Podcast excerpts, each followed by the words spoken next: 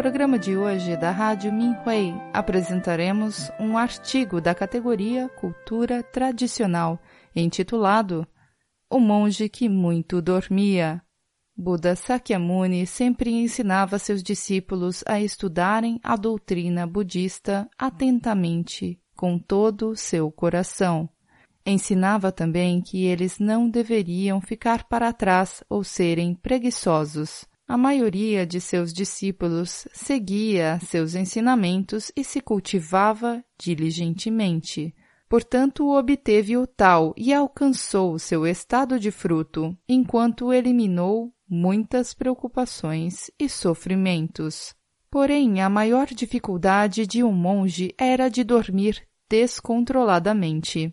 Todos os dias, após suas refeições, ele fechava a porta de sua casa e dormia. Nada podia despertá-lo, mesmo que tentassem. Um dia, ao meio-dia, depois de ter mendigado por comida na rua, o monge retornou carregando sua tigela de esmolas. Ele foi direto para o seu quarto e adormeceu. O ronco que vinha de seu quarto foi ouvido até a manhã seguinte. Na manhã seguinte, chegou a hora de Sakyamuni ensinar o Fá para o público. Os discípulos estavam presentes, exceto o monge, que gostava de dormir. Sakyamuni perguntou: Por que o monge que gosta de dormir não veio? Um discípulo levantou-se rapidamente e respondeu: Mestre, ele está dormindo desde o meio-dia de ontem. Tentamos de tudo para acordá-lo, mas não conseguimos. Sakyamuni lembrou-se que o monge só tinha sete dias de vida. Se ele morresse durante o sono, sua morte lhe traria infelicidade. Sakyamuni sentiu misericórdia pelo monge. Deu instruções aos seus discípulos para recitarem uma escritura e levaram Ananda com eles para ver o monge em seu quarto podiam escutar os estrondosos roncos antes de chegarem à casa do monge. Abriram a porta do quarto e escutaram os roncos mais fortemente. O monge continuava a dormir profundamente. Ananda chamou o monge várias vezes, mas ele não respondia, pois continuava dormindo. Quando Sakyamuni aproximou-se de sua cama e o moveu gentilmente. Imediatamente o monge acordou. Ao ver Sakyamuni diante dele com um olhar de compaixão, o monge levantou-se imediatamente, inclinando-se diante do mestre e disse: Venerável mestre, por favor, perdoe-me por ser desrespeitoso. Sakyamuni lhe disse: Restam-lhe somente sete dias de vida.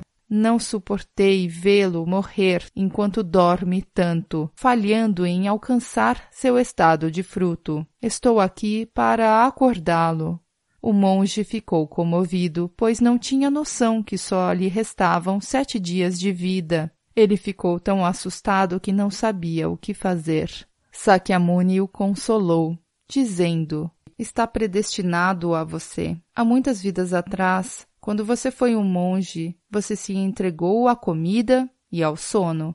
Você nunca refletia sobre o significado do Fá, não seguia os preceitos budistas, não acumulou bênçãos nem virtudes, portanto reencarnou em um verme de arroz durante cinquenta mil anos. Depois você encarnou em um caracol, em um mexilhão e também em uma mariposa durante cinquenta mil anos de cada vez. Nas suas vidas passadas, você gostava de viver em locais escuros e valorizava muito seu corpo e sua vida. O que mais impressiona é que todos os quatro seres diferentes gostavam de dormir muito e podiam dormir por mais de cem anos cada um. Você não se esforçou em ser diligente. Após duzentos mil anos, finalmente pôde pagar o pecado que cometeu. Então reencarnou como ser humano e se tornou um monge outra vez. Agora que é um monge, deve cultivar e estudar diligentemente para poder recuperar o que perdeu anteriormente. Eu não esperava que continuasse tão apegado à comida e ao sono como foi há duzentos mil anos. Por que você sente que não teve tempo suficiente de sono? Não esqueça as consequências que sofreu duzentos mil anos atrás. Sakyamuni terminou de falar e o monge ficou vermelho de vergonha. Rapidamente se desculpou com Sakyamuni. Quando se é criticado e profundamente se arrepende, todos os pensamentos que o distraíam desaparecem. Ele foi capaz de obter o estado de Luohan no final de sua vida.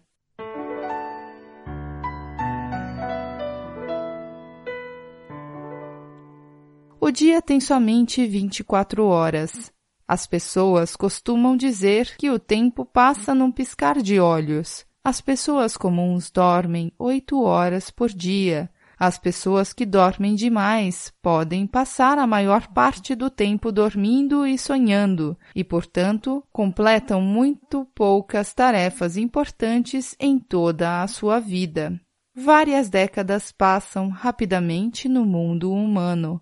Na verdade, a pessoa irá se arrepender se não aproveitar as oportunidades com diligência. Às vezes, a pessoa sente como se a vida fosse longa, mas não sabe quando a morte virá para ela. Até então, você não fez um bom trabalho completando as tarefas que deveria fazer e as missões que deveria realizar. Pior ainda, você não se esforçou para fazê-las. Nada pode ajudar, não importa o quanto a pessoa se arrependa. A pessoa realmente quer se tornar um verme sonolento na sua próxima vida? O monge que muito dormia finalmente percebeu que precisava aproveitar o tempo que restava e não perder tempo dormindo e com sonolência.